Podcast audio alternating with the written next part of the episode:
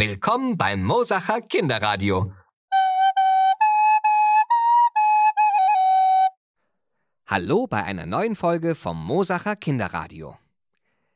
Diesen Monat erfahrt ihr beim Mosacher Kinderradio alles rund um das Thema Weltall. Und wir fangen gleich heute damit an. Wir haben nämlich Besuch von einem Experten von der Bayerischen Volkssternwarte hier in München. Ja, wir werden zusammen heute auch eine Rakete mit Backpulver und Essig bauen. Bernhard spielt uns Weltraummusik und Vanessa und Valentin sind mit ihrer philosophischen Ecke auch mit dabei. Der Weltraum. Unendliche Weiten. Ja, so geht der Anfang einer Fernsehserie über Abenteuer im Weltraum los. Das finde ich eigentlich ganz passend. Der Weltraum ist nämlich unvorstellbar groß. Und unser Planet Erde, auf dem wir leben, ist ja auch schon riesig groß, so dass es beinahe unmöglich ist, alles zu sehen.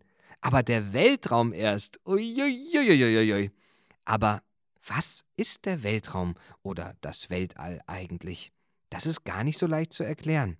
Aber dafür haben wir heute den Benjamin da, von der Bayerischen Volkssternwarte in München. Er ist ein Experte, was das Weltall angeht. Hallo, Benjamin. Hallo, ich freue mich, dass ich dabei sein darf heute. Ja, schön, dass du bei uns bist. Dann erzähl uns doch mal, was ist eigentlich der Weltraum? Ja, du hast ja auch schon gesagt, es heißt auch das Weltall. Und so kann man es auch sehen. Es ist einfach alles. Also ist jetzt natürlich viel zu einfach gesagt, denn dann gäbe es ja keinen Unterschied zur Erde. Und deswegen kann man auch sagen, das Weltall oder der Weltraum ist einfach alles, was um die Erde außenrum ist. Und wo fängt das jetzt genau an? Hm, das ist nicht so einfach. Äh, die meisten Leute wissen ja, dass es im Weltall keine Luft gibt. Das heißt, wir könnten jetzt mal überlegen, wo hört denn eigentlich die Luft auf? Das ist aber nicht so einfach. Die wird nur immer dünner. Wer auf einen hohen Berg klettert, wird das vielleicht schon mal gemerkt haben. Ähm, da atmet man nicht so leicht. Und wenn man dann noch höher rauffliegt mit Flugzeugen oder Ballonen, dann kann man irgendwann gar nicht mehr atmen. Und dann braucht man schon sowas ähnliches wie einen Raumanzug. Ja, und die Grenze, die ist dann irgendwann einfach mal festgeschrieben worden. Irgendwann haben sich die Forscher mal überlegt, ja, nehmen wir eine einfache Zahl, 100 Kilometer über dem Erdboden. Also 100 Kilometer über der Erde, da fängt der Weltraum an. Aha, 100 Kilometer, das ist ja verdammt weit. Aber der Weltraum, der ist ja noch weiter. Was gibt's denn da alles? Ja, im Weltall, da gibt's natürlich alle möglichen Dinge. Ja, also es fängt als erstes an mit dem Mond. Das erste größere Ding, was wir von der Erde aus erreichen, ist der Mond. Und der ist so nah bei uns, dass ihr mit dem Auge auf dem Mond schon äh, Flecken sehen könnt. Also wir sehen schon, da ist irgendwas auf dem Mond. Da gibt es Landschaften und wer mit dem Fernrohr hinschaut, sieht dort zum Beispiel auch Berge und Krater. Und äh, wenn dann äh, jetzt ein Raumschiff oder eine Raumsonde noch weiter ins Weltall vordringt, dann fliegt die vielleicht mal an einem Planeten vorbei zum Beispiel dem Mars oder der Venus. Oder ähm, man könnte auch mal auf kleinere Brocken treffen, die heißen dann Asteroiden. Und diese ganzen äh, ja, Kugeln oder Brocken, die da rumfliegen, die gehören alle erstmal noch zu unserem Sonnensystem. Das sagt ja das, der Name jetzt auch schon, dass damit alles gemeint ist, was zu unserer Sonne dazugehört. Die Erde kreist um die Sonne rum, die ganzen Planeten kreisen um die Sonne rum, auch die Asteroiden kreisen um die Sonne rum. Oder was es jetzt letztes Jahr 2020 äh, zu sehen gab, war ein Komet. Ja, das gehört auch zum Sonnensystem. Das ist unsere nähere Umgebung im Weltall, aber nah ist da ein blödes Wort, denn das sind Millionen von Kilometern, um die es da geht. Ähm, das Weltall ist aber noch eben viel, viel größer. Also da gibt es dann auch noch andere Sterne, die sind noch viel weiter weg. Und bis zu den Sternen, da braucht selbst das Schnellste, was es gibt, das ist das Licht, das braucht bis zu den nächsten Sternen schon jahrelang. Also es ist einfach riesig, was es im Weltall gibt und deswegen gibt es da wahnsinnig viel zu entdecken. Ja, dass das so groß ist, das ist ja Wahnsinn. Sag doch mal, zum Beispiel der Planet Mars, das heißt der, der rote Planet wird er auch genannt. Wie lange bräuchte man denn mit einem Raumschiff dorthin? Zum Mars braucht man mit einem Raumschiff, wie es die heute gibt, ungefähr ein Dreivierteljahr. Also das sind so Raumschiffe, so ähnlich wie die, mit denen die Menschen auch zum Mond geflogen sind. Beim Mond ging es ein bisschen schneller, das ging in wenigen Tagen. Da war es auch nicht so ganz gefährlich, aber beim Mars, da wäre das wahrscheinlich sehr gefährlich, denn die Menschen müssen ja dann Vorrat dabei haben für die ganze Zeit und es darf keine Panne passieren, denn es ist niemand da, der sie retten könnte. Also ähm, die Leute müssten da ein paar Jahre im Weltall auf sich selbst ähm, gestellt sein und müssten alle Probleme selbst lösen können. Uiuiuiuiui. Na, das klingt doch wirklich spannend. Also so ein bisschen habe ich es jetzt schon verstanden, obwohl ich es mir eigentlich auch nicht so wirklich vorstellen kann. So groß und so weit und die ganzen Planeten. Ob es da eigentlich auch noch anderes Leben gibt? Was denkst du? Ja, also ich glaube, dass es im Weltall auf jeden Fall irgendwo Leben gibt, denn es ist so riesengroß und es gibt so viele Planeten, auch bei anderen Sternen sogar, nicht nur bei uns, Mars, Venus, Jupiter, Saturn in unserem Sonnensystem, sondern es gibt äh, so viele Sterne in unserer Galaxie, in unserer Milchstraße wie Sandkörner an einem Sandstrand rumliegen. Und dass da nirgends Leben gibt, das ist sehr unwahrscheinlich, finde ich. Leider wissen wir aber noch zu wenig. Wir können es noch nicht richtig ausrechnen, äh, wie wahrscheinlich es ist. Ähm, was sehr unwahrscheinlich ist, aber leider, ist, dass es intelligentes Leben gibt. Also dass es Lebewesen gibt wie die Menschen, die irgendwie ins Weltall Botschaften schicken, die anfangen, ähm, nach anderem Leben auch zu suchen und zu funken. Denn wenn das so wäre, dann äh, müssten wir eigentlich von denen schon was gehört haben. Und deswegen ist das eher unwahrscheinlich, dass da bei uns in der Nähe irgendwelche richtigen Außerirdischen leben. Oh, ich habe mir nämlich schon ausgemalt, dass es vielleicht irgendwo anders noch so Dinosaurier gäbe oder, oder, oder Insektenmenschen, Insekten, die genauso klug sind wie wir. Das wäre doch fantastisch, oder? Also ich fände es ganz gut, wenn die Außerirdischen noch klüger wären als wir. Wenn die uns zum Beispiel helfen könnten, unsere Probleme zu lösen. Dass wir besser mit unserer Umwelt umgehen. Dass wir besser auf Tiere aufpassen. Oder auch, dass die Menschen ähm, zueinander netter sind. Ähm, das wäre natürlich toll, wenn wir was lernen könnten. Aber wie gesagt, ich denke nicht, dass wir so schnell Kontakt bekommen werden. Also da hast du vollkommen recht, Benjamin. Auf unserer Erde, da muss man wirklich aufpassen. Dann danke ich dir, dass du heute bei uns zu Gast warst, aber du bist ja in den nächsten Sendungen auch wieder mit dabei und ich freue mich schon, was du uns da dann noch alles über das Weltall erzählen wirst. Ja, ich freue mich auch schon auf die Fragen.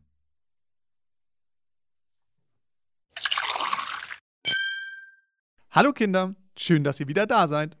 Hallo Kinder, wir hoffen, dass ihr ein schönes Silvester und einen ganz guten Start ins Jahr 2021 hattet. Vanessa, ich habe mir für diese erste Sendung im neuen Jahr was überlegt.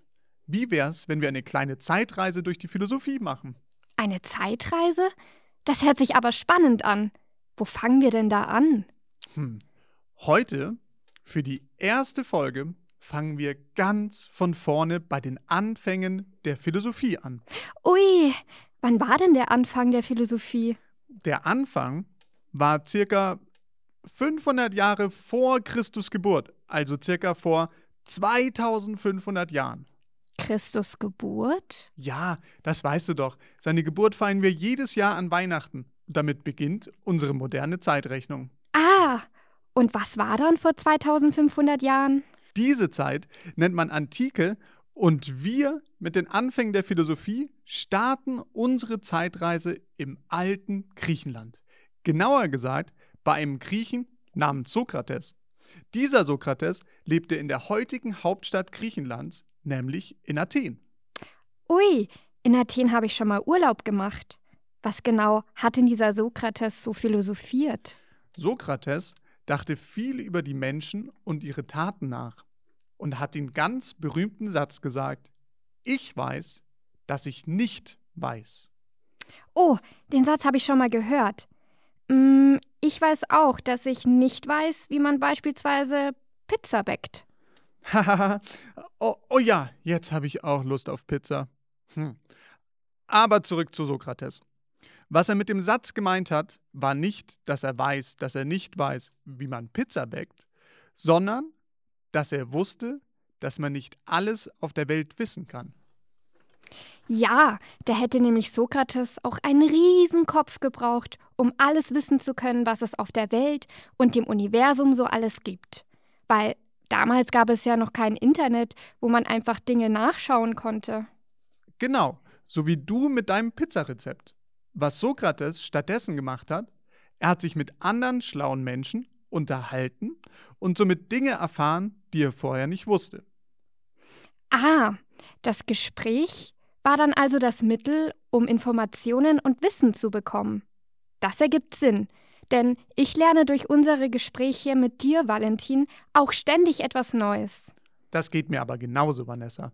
Das zeigt uns doch allen, wie wichtig es ist, miteinander zu sprechen. Korrekt. Und weißt du was? Ich habe gerade ein ganz leckeres Pizzarezept im Internet gefunden. Hast du Hunger? Boah, und wie? Oh, und weißt du, an was mich die runde Form von Pizza erinnert? Mm, an Pizza? Ja, natürlich.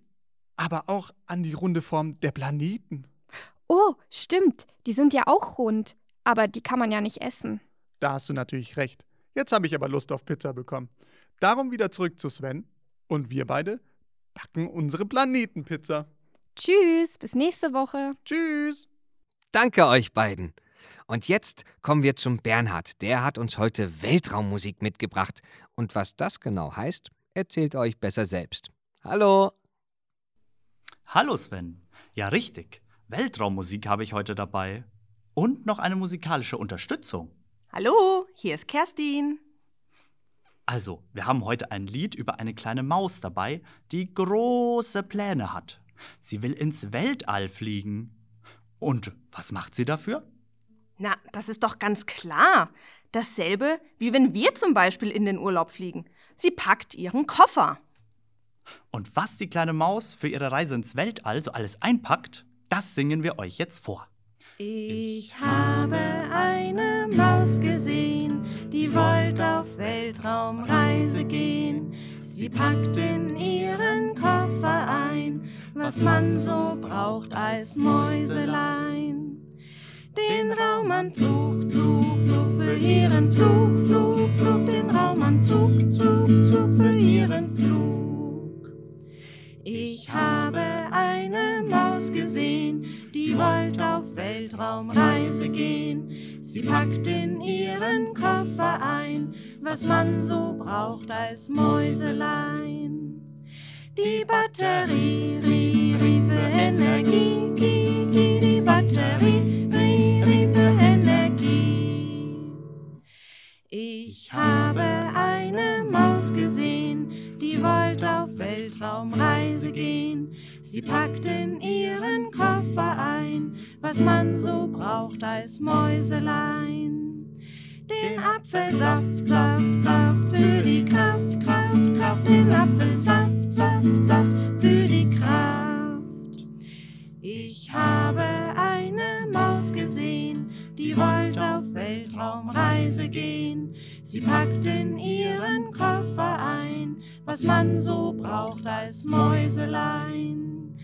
Das Klopapier, Pier, Pier, ihr wisst wofür, für, für das Klopapier, Pier, Pier, ihr wisst wofür. Und wenn alles gepackt ist, dann startet die Rakete. Dafür zählen wir von 10 ab runter. 10, Zehn, neun, acht, sieben, sechs, fünf, vier, drei, zwei, eins, los! Woo! Also dann, bis zum nächsten Mal. Danke, Kerstin, dass du mit mir zusammen gesungen hast. Das hat echt Spaß gemacht. Oh ja, mir auch. Tschüss. Tschüss! Ach, so macht doch der Weltraum richtig Spaß, nicht wahr? Aber wie kommt man eigentlich als Mensch in den Weltraum? Genau, man muss ja Astronaut sein, aber wie wird man das eigentlich? Also, da informiere ich mich doch nochmal genau drüber. Und das erzähle ich euch dann zusammen mit dem Benjamin in einer der nächsten Folgen. Hm? Auf jeden Fall braucht man als Astronautin auch eine Rakete oder ein Space Shuttle, mit der man dann ins Weltall kommt. Raketen kennt ihr ja bestimmt schon.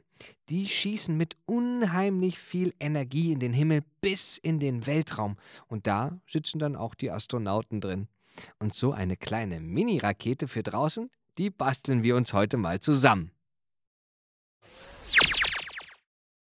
Für unser heutiges Experiment brauchen wir Backpulver, Essig, einen Löffel, eine Dose mit Deckel, Kleber und eine dünne Pappe mit einer Schere. Als erstes schaut mal nach, was für eine Dose mit Deckel ihr bei euch habt. Sie sollte nicht so groß sein, eine alte Filmdose oder so eine Dose, wo sonst Smarties oder Vitamintabletten drin sind. Die sollte passen. Schaut mal, was ihr da so habt. Sie sollte auf jeden Fall nicht aus Glas oder anderem Material sein, das leicht kaputt gehen kann. Schließlich wird die Dose wie eine Rakete nach oben fliegen. Wenn ihr euch eine Dose ausgesucht habt, können wir sie jetzt als Rakete herrichten. Je nachdem, wie breit eure Rakete ist, malt ihr einen Kreis auf ein dünnes Stück Pappe für die Raketenspitze.